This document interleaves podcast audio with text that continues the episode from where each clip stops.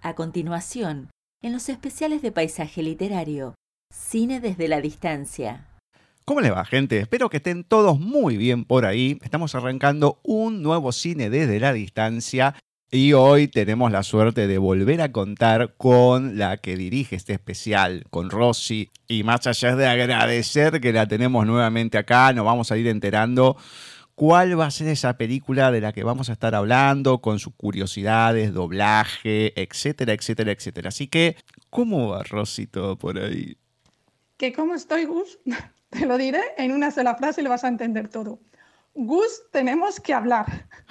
¿Cómo suena esa frasecita, eh? Bueno, Gus, quiero decir que si te caigo mal, tú me lo dices antes, porque ya está, lo hablamos, porque de verdad que yo creo que tenemos total confianza, que nos pasamos horas hablando y no entiendo esto, no entiendo. Tú dime qué necesidad, Gus, tengo yo de pasar este mal rato, es decir, el que supone la peliculita de hoy, porque la has elegido tú, quiero que quede muy claro, todo hay que decirlo, y que tú sabrás por qué. Porque todavía, de verdad, que todavía no entiendo por qué me haces esto. A mí que no te he hecho nada. Bueno, con todo esto yo creo que ya estoy presentando la peliculita de hoy, que a mí, como se nota, no me hace especial ilusión, ¿no? Porque luego sueño. Y sí, si lo hago, la culpa eh, no será de la película, la culpa será tuya. pero bueno, ya hablaremos luego, ya. Eh, voy a tener que ver, ya te lo digo, muchas de Disney para que se me pase esto. Bueno, hoy hablamos del film que en España se llamó La Matanza de Texas y que en Argentina y en Uruguay se le conoce con otro nombre que es totalmente diferente, que es El Loco de la Motosierra, que con ese título, no sé, sirve yo creo que si se va a hacer una parodia. Pero bueno, luego el contenido es el mismo, igual de horroroso, ¿no? Es igual de desagradable porque estamos hablando de cine de terror, terror independiente, que yo la verdad eh, resumiría esta película en una frase que vendría a ser pues algo así como, eh, digamos, la madre que lo parió que mal rato se pasa viendo esta peliculita. Así, resumiendo. Tom Hopper es el, es el tipo que se encarga eh, de prácticamente todo en este trabajo, porque él es el responsable de todo este mal rollo y es quien se encarga de producirla, de escribirla, de dirigirla, es lo que tiene. El cine independiente, que, que no hay dinero, no da para más, pero desarrolla gran creatividad. ¿no? Y todo esto sucede en el año 1974, que es cuando se estrena. Y no exagero, porque a lo mejor si estáis diciendo ah, que exagerada, no será para tanto. No, esta película fue prohibida en varios países y muchos cines además dejaron de exhibirla, su excesiva violencia, que, ya veremos, ¿no? Pero es que luego resulta que, que, costó barata, o sea, en un presupuesto muy, muy barato, pero recaudó muchísimos millones. ¿No es así?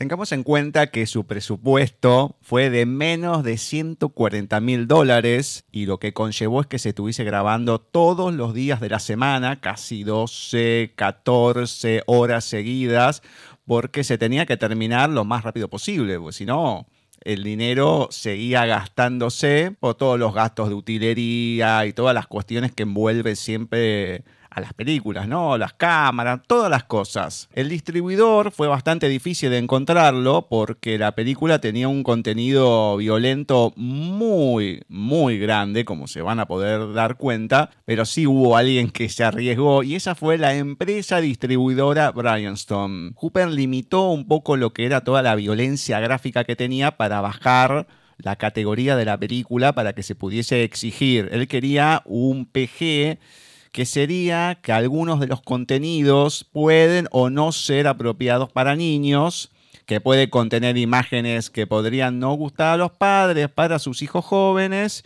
y demás. Pero la Asociación Cinematográfica de América no estaba muy de acuerdo con esto y la clasificó como un R. Un R significa que las personas de menos de 17 años tienen que estar acompañados de un adulto. La película tiene un contenido para adultos y los padres tienen que informarse sobre la película antes de llevar a sus hijos a ver la película. Claramente no le dieron mucho el gusto al director. La película tuvo varios inconvenientes de estos a nivel internacional. Fue estrenada, como dijo Rossi, el 1 de octubre de 1974 en Austin, Texas, un año después de haber sido filmada. En Reino Unido ya se había prohibido, pero lo hicieron nuevamente en 1984 porque se tenía un miedo moral a este tipo de películas.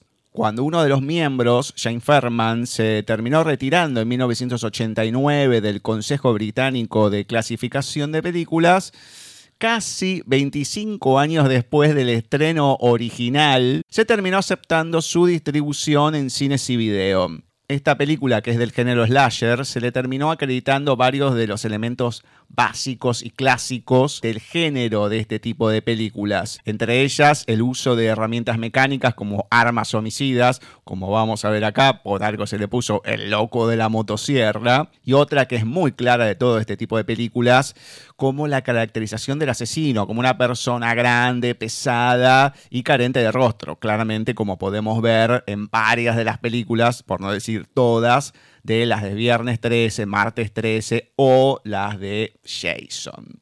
Su reparto lo conforman eh, varios actores que es verdad que eran relativamente desconocidos, como son Marilyn Barnes, eh, Gunnar Hansen, Edwin Neal, Allen Dantinger, Paul Partine, Jane Sidow y Terry McMahon que así nombrados hoy en día, pues la verdad es que te dejan también un poco igual.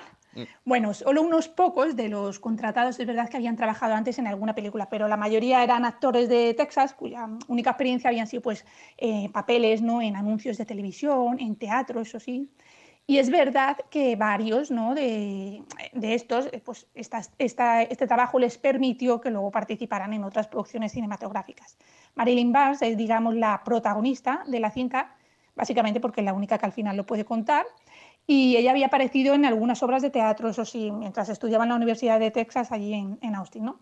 Y luego tenemos al actor islandés eh, Gunnar Hansen, que es quien interpreta al asesino principal, porque tenemos que decir que aquí no hay un solo desquiciado mental, sino que hay muchos. Esto es toda una saga familiar, por eso de que queda más bonito, no sé, será eso de no perder las tradiciones y que la familia que se asesina unida se mantiene unida. ¿Qué sé yo?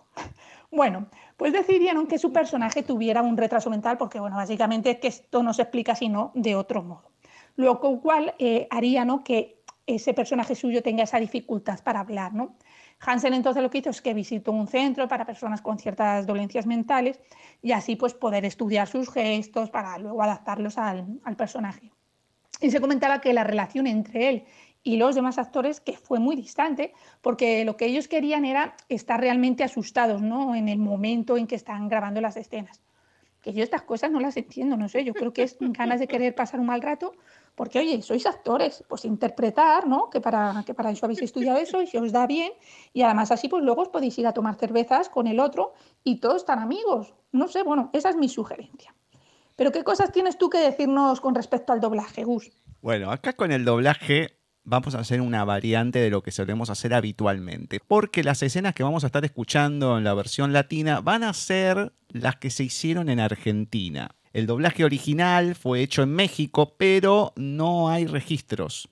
No, no, no se encuentra, no se encuentra la versión de DVD, la que salió en su momento y todo, que es la única que encontré está hecha acá en Argentina. Así que les voy a nombrar, sin dar demasiados detalles, lo que es primero el doblaje mexicano, que fue el original, después el argentino, que es el que vamos a estar escuchando hoy, y después a quien corresponde el actor que le puso voz en España. Entonces empezamos con Sally Hardesty, Alejandra Domínguez, Panina García en Argentina y en España Cristina Fargas, Jerry, Daniel Rodríguez, Sebastián Castro Saavedra en Argentina y en España Oriol Rafael, Franklin Hardesty, el hermano discapacitado de Sally, Rubén Guereña, Pablo Gandolfo en Argentina y en España Alberto Miesa. Kirk, en la versión mexicana no lo encontré, no supieron quién es. Se darán cuenta que son actores que no son los más conocidos que pusieron en esta película. Entonces, em, no hay mucho detalle. No sé quién fue quien lo dobló. Martín Dopar fue en Argentina y en la española Claudi Domingo. La última de los amigos, de los cinco amigos, Spam, Adriana Sotelo y en España Elisa Beutel. El autoestopista que, bueno, ya se darán cuenta quién es, Mario Carlos Amaya, Pedro Ruiz en Argentina y Domenech Farel en España. El hermano es Isidro Laza en México, Javier Gómez en Argentina y en España Alberto Trifol. Y el último que le voy a nombrar es el principal antagonista, Leatherface, que en realidad no se tendría que haber doblado, porque son gestos, no, no, no hay mucho para doblar, no, no habla, no tiene palabras, pero sí en Argentina se hizo y el que terminó poniendo esas cuestiones gestuales, vamos a decir, fue René Sagastume. Hay que destacar que la banda sonora juega un papel muy importante en esta película, en realidad como en todas las de terror, ¿no? Porque a veces es verdad que te da más miedo la musiquita que la escena en sí, ¿no? Que a lo mejor no ha sucedido, pero ya te, antepone, ¿no? Te, te, prepara. Aunque para esta película yo creo que hay pocas cosas que te preparen. El director eh, juega mucho, el director, con, además con el uso de la cámara, que es casi subjetiva y la verdad es que te hace sentir que estás casi ahí dentro ¿no? de la película. Y tienes dos opciones, o te vas del cine o, o poco más, ¿no? Porque ganas de irte del cine, te vas a la otra acción. Dices, pues cierro los ojos. Pero es que resulta que es increíble la importancia del sonido en este trabajo, porque es que aunque cierren los ojos, que es verdad que vienen muy bien en películas de este tipo, ¿no? Como mecanismo de, de autodefensa, pero es que aquí no te sirve de nada porque es que es casi peor oír esos ruidos, esos gritos de los animalitos, de la gente desesperada, de la motosierra. Este todo imaginario lo hace cada vez, yo creo que todavía más horrible. Yo nunca he tenido tantas ganas de estar sorda, tal cual te lo digo. Así empieza.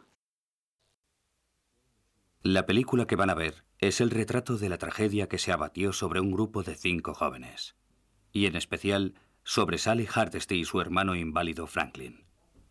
Todo parece más trágico por tratarse de jóvenes. Pero aunque sus vidas hubieran sido largas, jamás hubiesen imaginado que se pudiese ver tanto horror y locura como vieron ese día. Para ellos, un idílico paseo de una tarde de verano se convirtió en una pesadilla. Los sucesos de aquel día iban a llevar al descubrimiento de uno de los crímenes más extraños de los anales de la historia de América. La masacre de la Sierra Mecánica de Texas. La película que está por ver relata la historia de cinco jóvenes. En particular, la de Sally Hardesty y su hermano inválido Franklin. Es mucho más trágico porque eran jóvenes. Pero si hubieran vivido vidas muy, muy largas, no podrían haber esperado, ni hubieran deseado ver la demencia y el sadismo que vieron ese día. Para ellos, un idílico paseo de verano se convirtió en una pesadilla. Los eventos de aquel día llevarían al descubrimiento de uno de los crímenes más bizarros de los anales de la historia americana, la masacre de Texas. Es un género de ese que podemos llamar terror adolescente, pero que es de las películas más gore, como hemos dicho, y más bestias de la taquilla, pero de todos los tiempos. Es todo un clásico, eso sí, pero es difícilmente soportable y yo creo que quien lo haga, quien disfrute con esta película, eh, tiene un problema. Y si no, lo tiene conmigo, porque a mí que ni me hable. ¿eh? Pero bueno, vamos a meternos al lío y a contar un poquito de qué va esta historia de locos.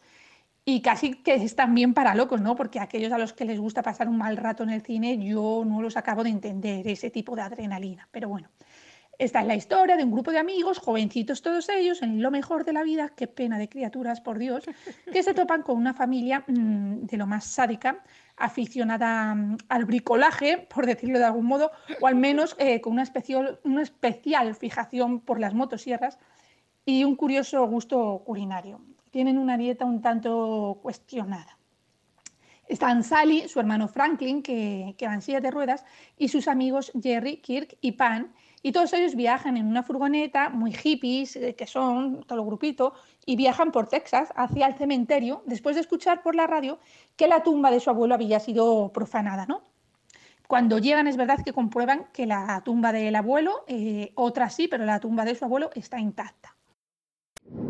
Este calor me está volviendo loco. No sé si Escucha, soportar. La condición de retrógrado es contraria o inarmónica a la dirección regular del movimiento del zodíaco y es en ese aspecto malvada. Así que, cuando hay planetas maléficos en retroceso y Saturno es maléfico, ¿ok? Su maldad se incrementa. ¿Estuviste haciendo esas encuestas de Reader's Digest? Jerry, solo significa que Saturno es una mala influencia y ahora en especial porque está en retroceso. Oye, ¿tú crees todas esas cosas que me dice tu mujer? No lo sé. Este calor me está volviendo loco. No creo que aguante mucho más. Escucha. Las condiciones de retroceso son contrarias y poco armónicas con la dirección normal de los movimientos del zodíaco. Y en este sentido son malas. Por lo tanto, cuando los planetas maléficos están en retroceso y Saturno es maléfico, puede aumentar su maleficio. ¿Otra vez estás con las tonterías del Reader Digest? Jerry, eso quiere decir que Saturno es una mala influencia y que ahora es especialmente mala porque está en retroceso. Eh, ¿tú crees todas esas tonterías que está contando Pam? No lo sé. Los guionistas de esta película de la masacre en Texas o Matanza en Texas o El loco de la motosierra también si le quieren decir, fueron Toby Hooper y Ken Henkel. Ellos fueron los responsables de escribir esta historia solamente en tres semanas y crearon una corporación llamada Vortex Inc., siendo Henkel el presidente de la misma y Hooper el vicepresidente, o sea, una gran empresa de dos personas. La película se comercializó, y lo dice en la introducción, como basada en hechos reales para que sea un gancho, para que la gente diga, ¡uh! Mirá vos, esto pasó, ¿en dónde? ¿Por qué? Y demás. Aunque la figura de Leatherface, con algunas otras cuestiones que están en la película, están basadas realmente en los crímenes que se dieron en los años 50 con un personaje un poquito sádico, como nos podemos dar cuenta, que se llamó Ed James. Si bien gran parte de la trama de la película es ficticia, pero este personaje de Ed James fue como inspiración para varias películas, como lo fueron Psicosis y El silencio de los corderos, que acá en Latinoamérica se llamó El silencio de los inocentes, un poco lo que es la saga de Hannibal. Ahí están los chavalitos haciendo spoiler con eso que dice Franklin de, de, que no voy a aguantar mucho más. Por el calor, creía el pobre, madre mía. Claro, es más fácil siempre imaginar que será por eso de que están en verano que no por un trastornado con una motosierra. Pero vamos, que al final la culpa va a ser de Saturno, porque lo dice el horóscopo, ya, ya lo hemos oído, ¿no? Son las gracias de la galaxia, de los planetas que son así, para que luego te fíes de la astrología. Pero bueno, los chicos prosiguen su camino y ahora viene una de las escenas que nos anticipa un poco eh, todo el contenido del film y toda esa otra lectura que hay y de la que ahora hablaremos un poquito más detenidamente, en la que se intercalan imágenes de animales eh, en un matadero, la triste y cruel realidad de la industria cárnica. Y esto, y hablo como vegana, es por desgracia una realidad a la que yo no le encuentro lógica de verdad en este mundo. Este es el vídeo del que estoy hablando. ¿Qué es eso? ¡Qué horror! ¿Qué es esta peste? Cerrad las ventanas. ¡Eh! El viejo matadero. Ahí es donde papá vendía su ganado. Trabajaba para nosotros un tipo que vivía en las afueras de Fort Worth. ¿Veis aquel edificio de allí? Es donde los matan. Los golpean en la cabeza con un gran mazo. ¡Qué horror! Normalmente no consiguen matarlos del primer golpe.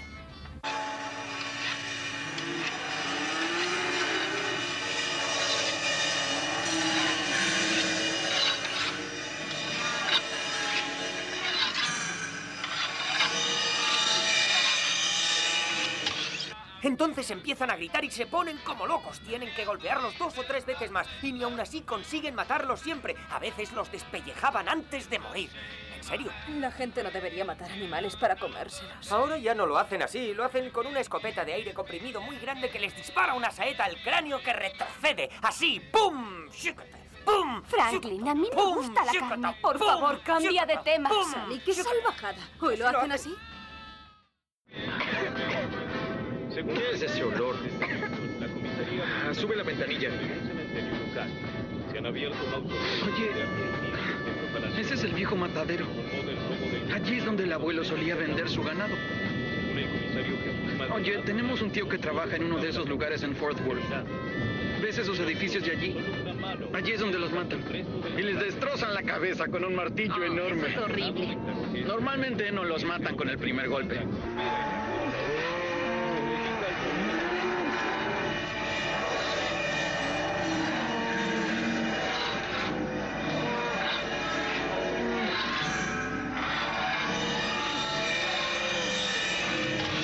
Empiezan a chillar y a sacudirse, tienen que golpearlos dos o tres veces. Y a veces no logran matarlos. A veces los despellejan antes de que estén muertos.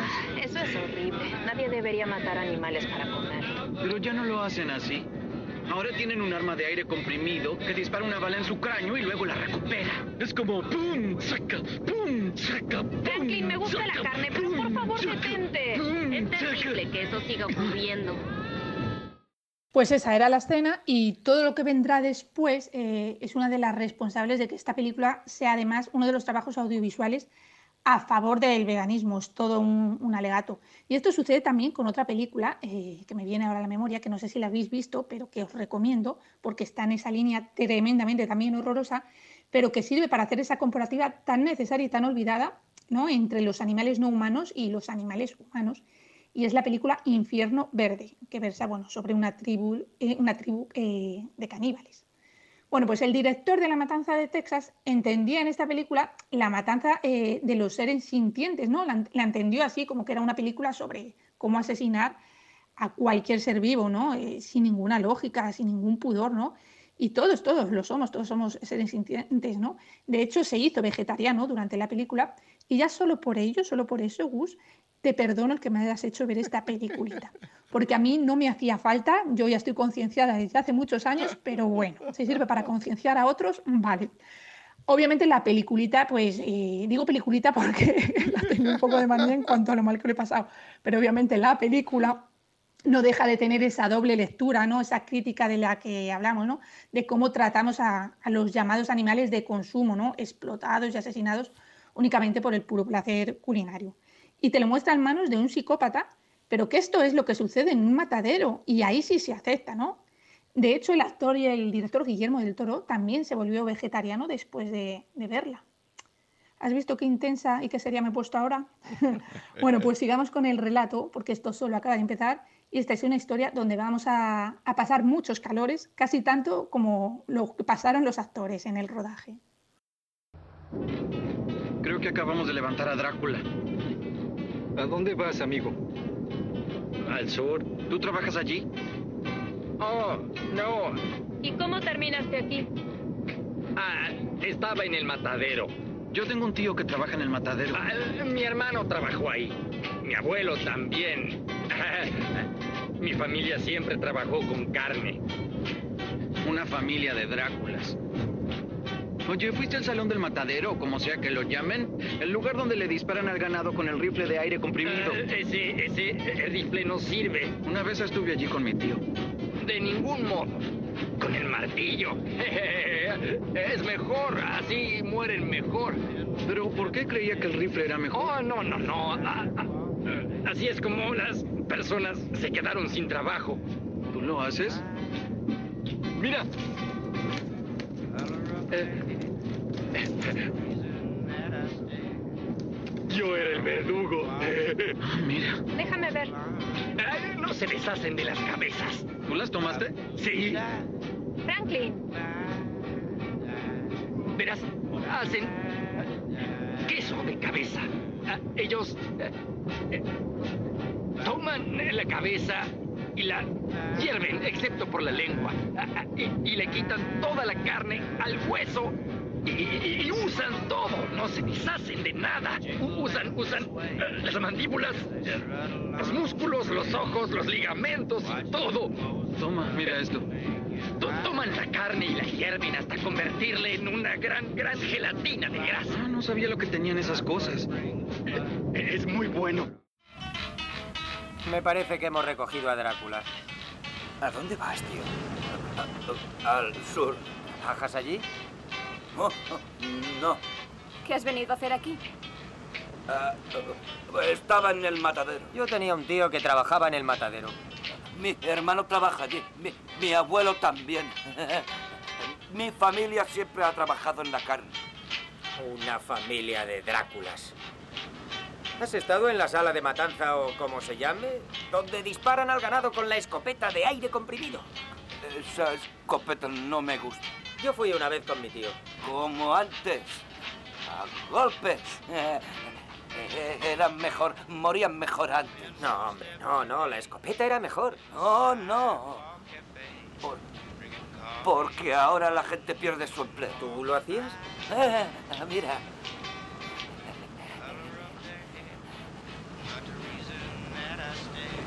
Yo era matarice. Caray. Déjame ver. Eh, las cabezas no las tiran. ¿Las has hecho tú? Sí. Franklin.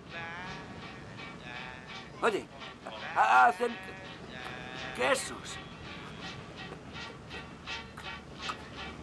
hacen entera la cabeza menos la lengua y raspan toda la carne del hueso. Lo, lo utilizan todo, no tiran nada, absolutamente nada.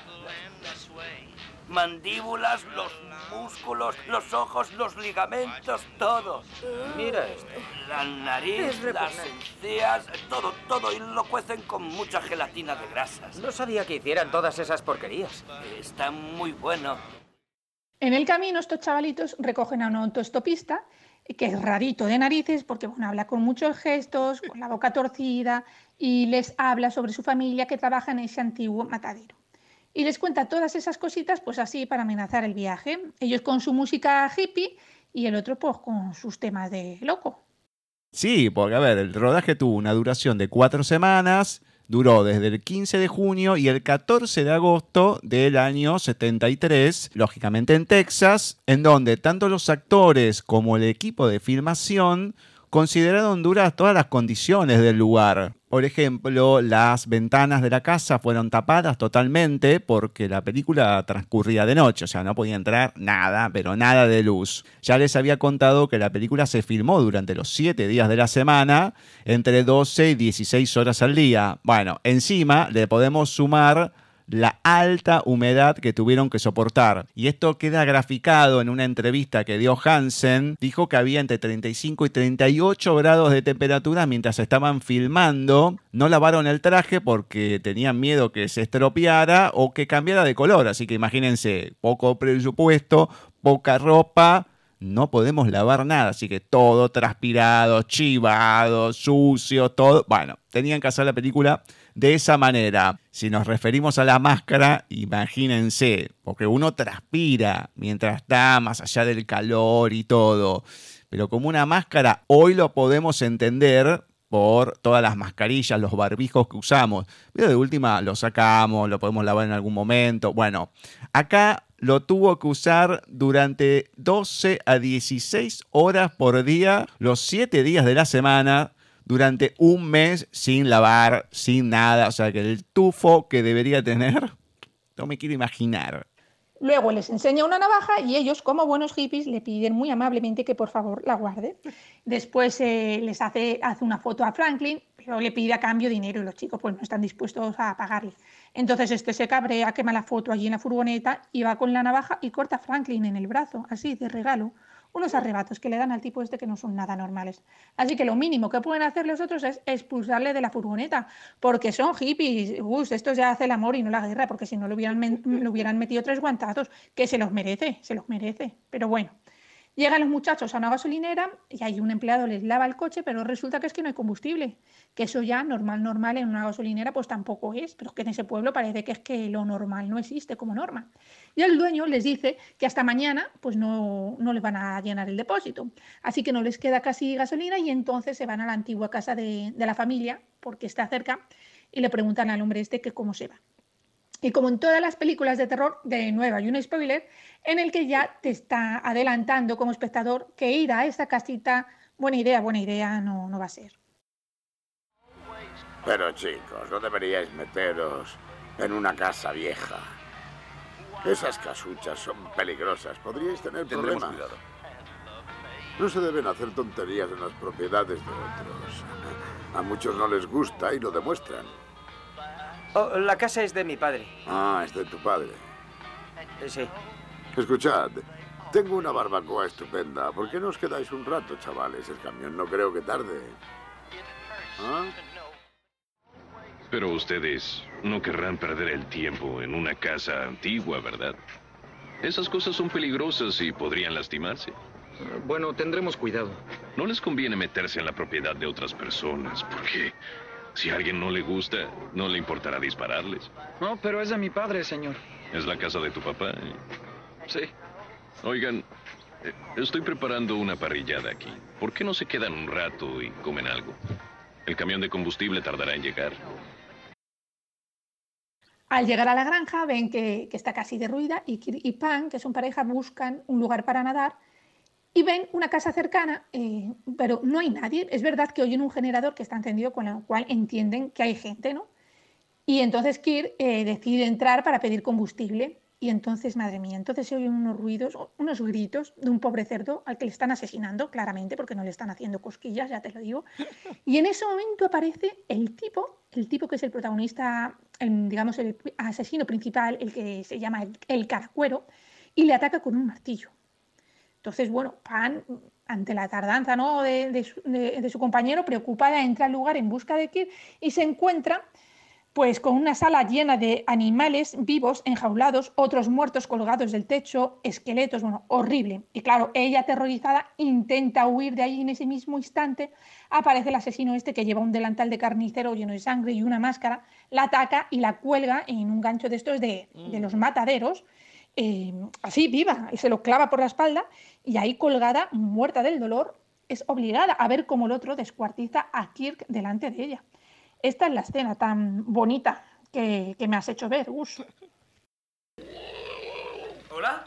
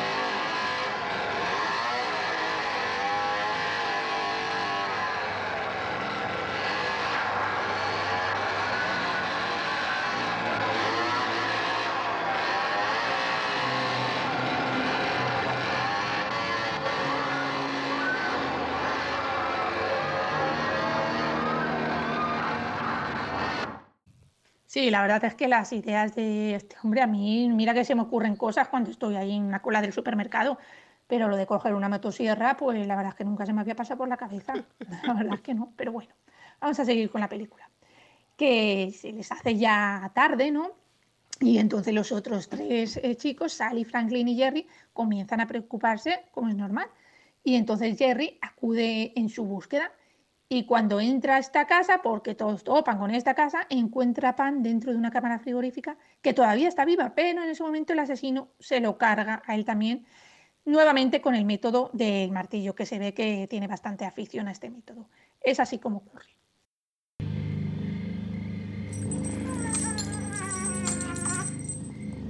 Pam, ¿eres tú?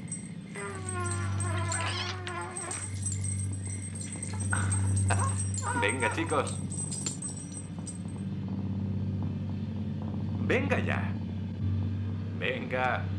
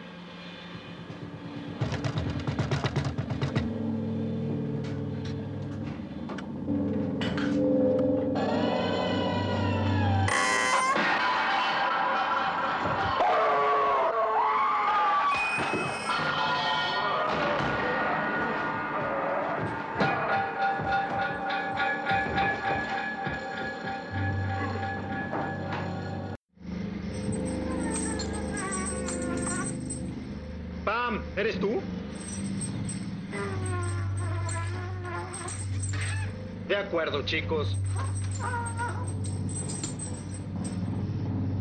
Salgan. Vamos.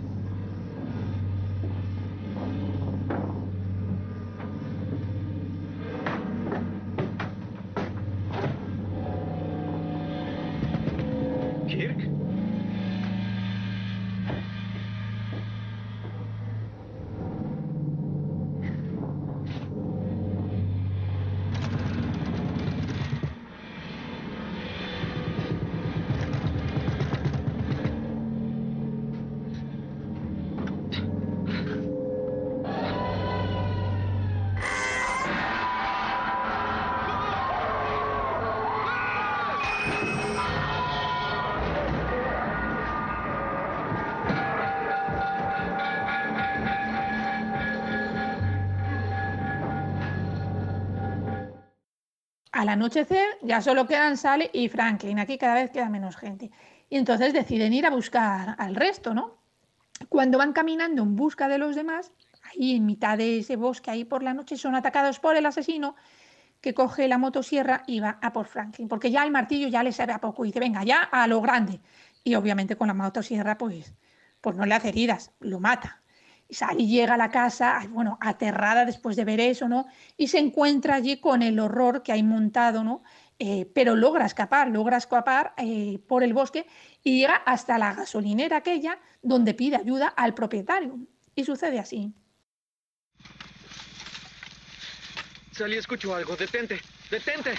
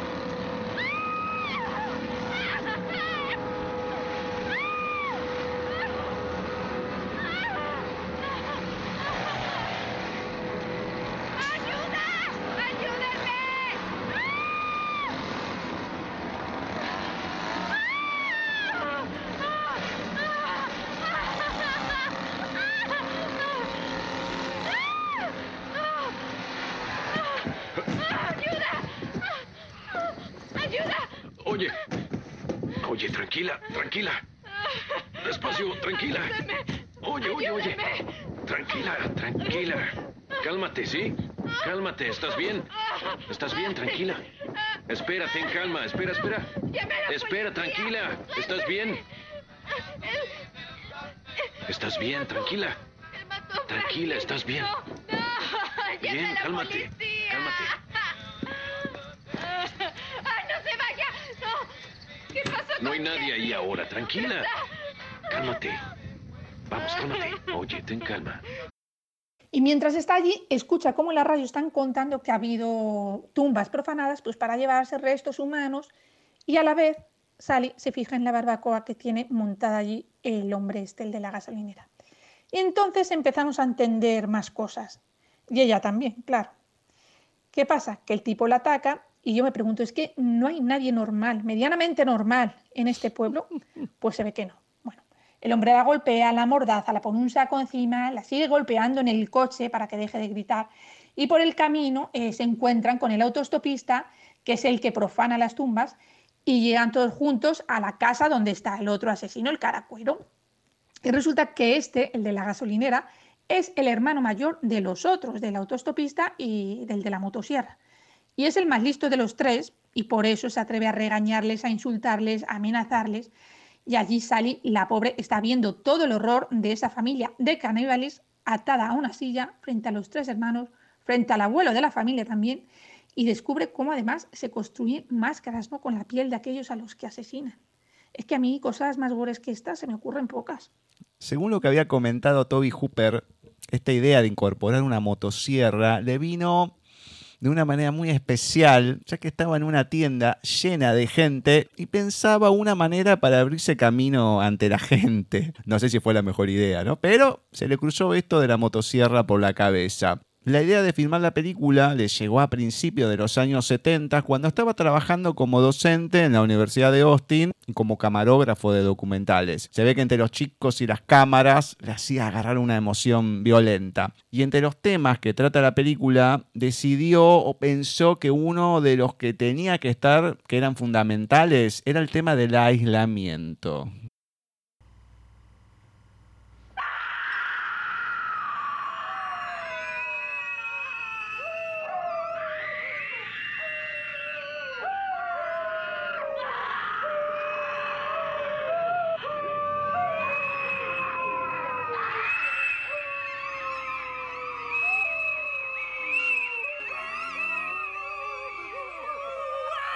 ¡Silencio! ¡Largaos! Sois como una pandilla de perros. ¡Cállate! ¡Estamos divirtiéndonos! ¿Se ha creído que esto es una fiesta? Por favor. Usted puede hacer que me deje. No, no puede. Cierra la boca. No puedo hacer nada por ti, pequeña. Pero no puedo dejar que me mate. No, no te preocupes.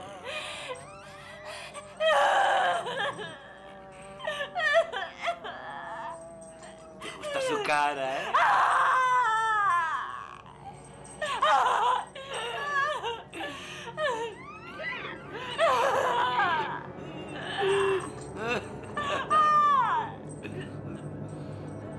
Está loco. Tiene que decirles que me deje. Por Él no puede hacer nada. Solo es el co- cocinero. Cállate, hijo de perra. Yo y cara de cuero hacemos todo el trabajo. A él, a él no le gustan, ¿no es verdad? eh? Cierra el pico, idiota. No entiendes nada. Entiendo que tú no eres nada. Entre él y yo hacemos todo tu trabajo. Yo no puedo conseguir placer matando. Placer matando. Hay muchas cosas, muchas que hay que hacer. Y no todas gustan. Por favor. Por favor. Por favor. Siempre todo lo que quiero.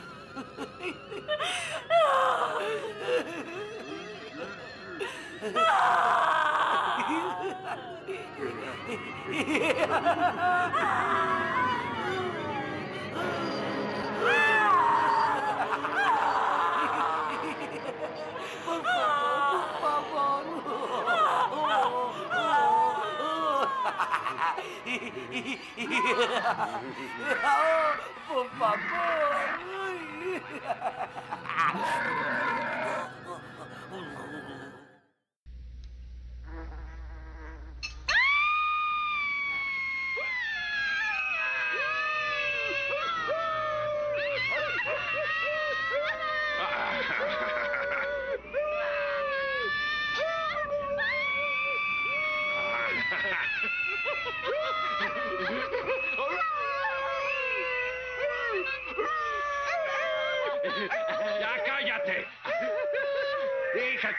Callen!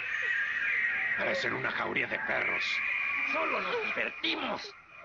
¿Crees que esto es una fiesta? Por favor. Puedes hacer que se detenga. No, no puedo. Cierren las bocas. Es inevitable, cariño. Oh, por favor. ¡Cállese!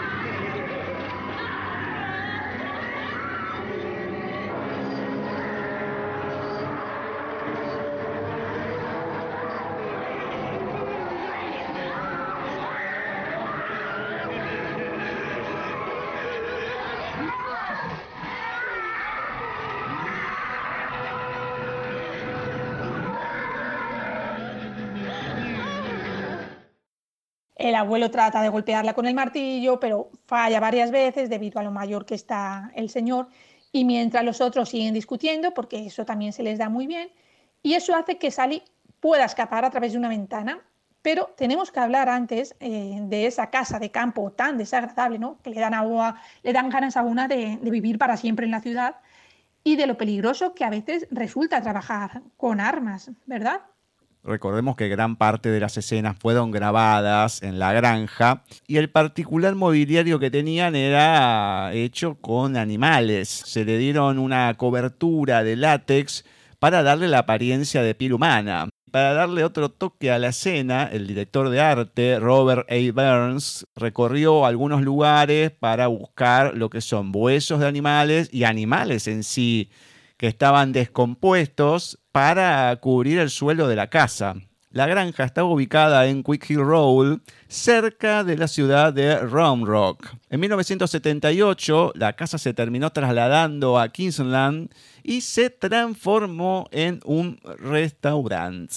Nos podemos dar cuenta claramente que los efectos especiales no fueron la gran cosa, pero ¿cuánto se podía pedir con este presupuesto que tenían que fue muy bajo? Y de hecho la sangre que se terminó utilizando, por lo menos en una de las escenas, fue real. Sí, real. Esta escena era cuando Leatherface terminaba alimentando al abuelo. Pero el tema era que la sangre falsa no salía bien desde el cuchillo de utilería. O sea, se veía que era realmente mala. Entonces, Burns se terminó cortando el dedo con una navaja y de ahí es la sangre que se terminó utilizando para esta escena. Otra escena que tuvo algunas dificultades fue cuando Leatherface terminaba cortando a Kirk con la motosierra. Hansen le había advertido al actor que interpretaba a Kirk, William Bale, que estuviese quieto ya que el arma había complicaciones para manejarla con precisión. En el momento de la escena, la motosierra pasó muy, pero muy cerca de la cara de Bale. Y por último, en la escena donde el abuelo le quiere dar con un vaso a Sally, que lo va como soltando, casi, casi se le cae justo en la cabeza de la actriz, lo cual hubiese sido una escena mm, bastante real. Bueno, a Sally la sigue el autostopista, le sigue también el de la motosierra, porque es que, oye, están entrenados, ¿eh? están entrenados, no se cansan. Pero afortunadamente un camionero pasa por allí, logra salvarla y cargarse al primero. Eso sí, el de la motosierra se queda intacto, con un corte sí en la pierna, pero ahí está. Es decir, que esto da para más peliculitas.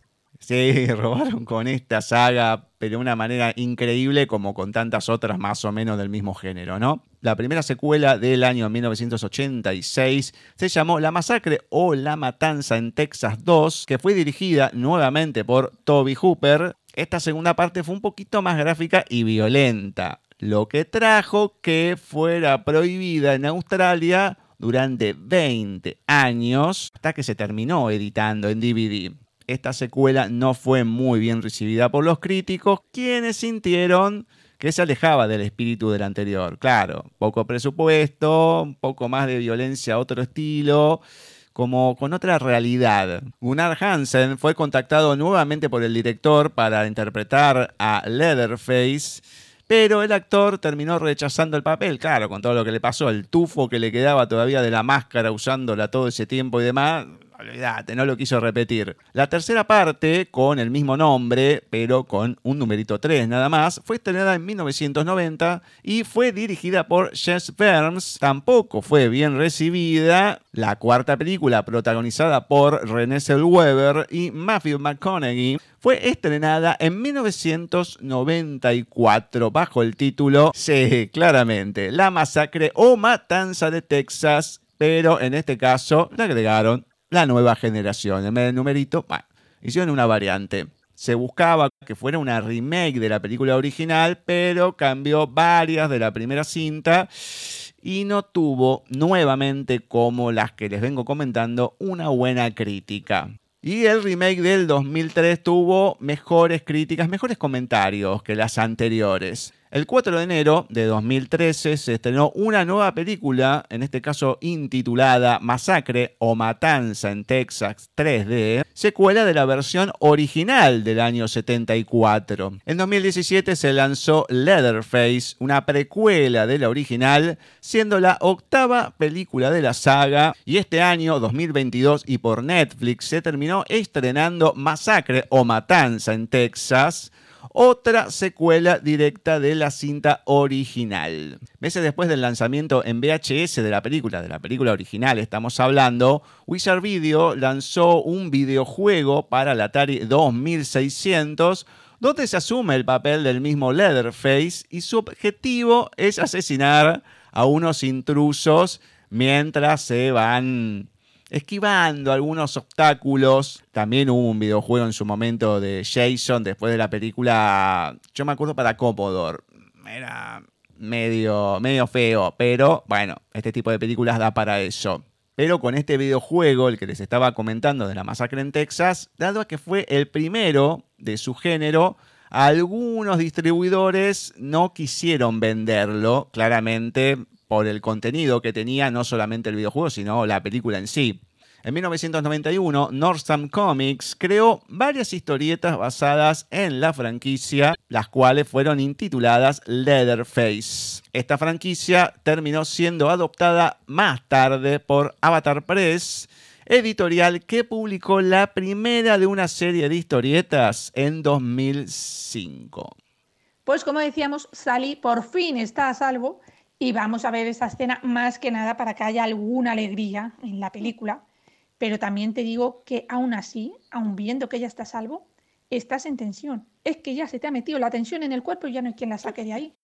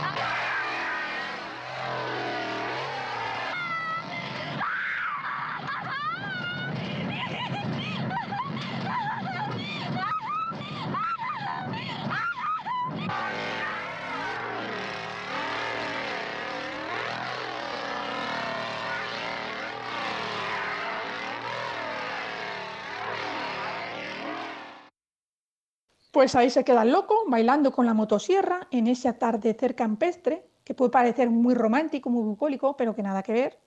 Y este trabajo resulta que sí, fue independiente, fue muy barato, como hemos dicho, pero logró muchísimo éxito. Aquí estamos hoy además como prueba hablando de ella y pasando un mal, digo, un buen rato. Esta película terminó recaudando 30 millones de dólares en los Estados Unidos solamente y convirtiéndose de esta manera en una de las películas independientes más exitosas que fue superada años después por Halloween, película de 1978, no mucho tiempo después. Esta película había sido dirigida por John Carpenter. En 1976 obtuvo el premio de la crítica en el Festival Internacional de Cine Fantástico de Eborias.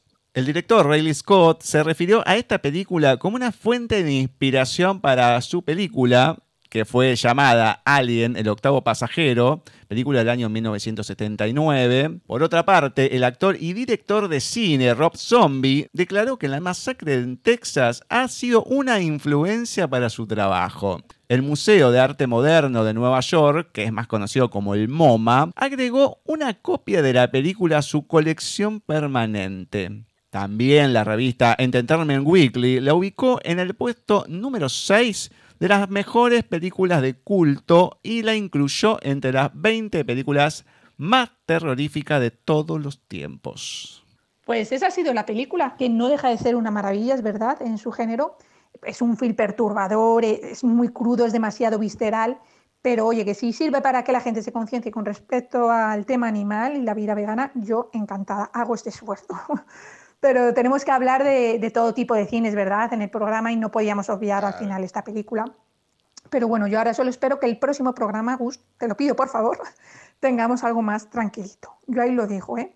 ¿Cuál será? Ah, bueno, pues para eso tendremos que esperar al próximo programa y esperamos no haberos hecho pasar un mal rato, porque yo sí, yo sí lo he pasado. bueno, un abrazo muy grande, aunque no sé si esta vez te los mereces tú, Gus, pero otro también para ti. Saludos desde España. Perdón, Rosy, perdón. Y bueno, eso te pasa por faltar el mes pasado y la tuve que elegir yo, así que matanga, dijo la changa, como podrían decir por ahí. Así que bueno, hay que bancársela. Bueno, un besote gigante. Muchas gracias porque te la bancaste, te la bancaste muy bien esta película.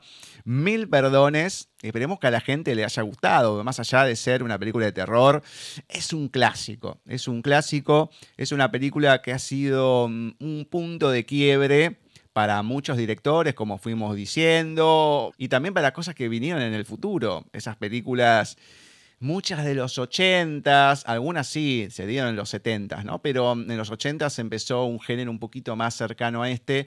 No sé si a lo mejor tan heavy, Sí, Jason, Halloween, bueno, puede ser, pero algunas que después se fueron transformando en algunas otras cosas, bueno, se fueron diluyendo a través del tiempo. Pero sí, es una película fundamental para entender ciertas cuestiones de cómo se fueron dando en el cine y la apertura. Más allá de la censura que hubo en su momento y todo, hoy en día es raro ver que una película así no se estrene en alguna plataforma o en el cine, no sé si tanto, pero bueno, hoy en día ya la gente es de otra manera y también los que mueven toda la industria, lógicamente. De nuevo, un beso gigante, Rosy. Un abrazo a todos ustedes que nos escuchan, que, bueno, mes a mes tratan de bancarnos eh, con estas locuras que venimos de tanto en tanto. Esperemos, como dije, que les haya gustado más allá del terror. Hay muchos amantes de este género y más con este clásico de la matanza o la masacre en Texas o de Texas de 1974. Veremos con qué otra película se vendrá el mes siguiente. Seguramente algo mucho, mucho más tranquilo. Esperemos. No sé si nos alejaremos tanto del género o no veremos qué pasa. Pero no la vamos a hacer pasar de vuelta por esto a Rosy, sino cualquier cosa nos comentan no solamente qué les pareció el especial, sino también si hay que traer alguna otra película así para que Rosy mm, sufra un poquito. Ya saben, nos encontraremos el próximo mes con otro cine desde la distancia.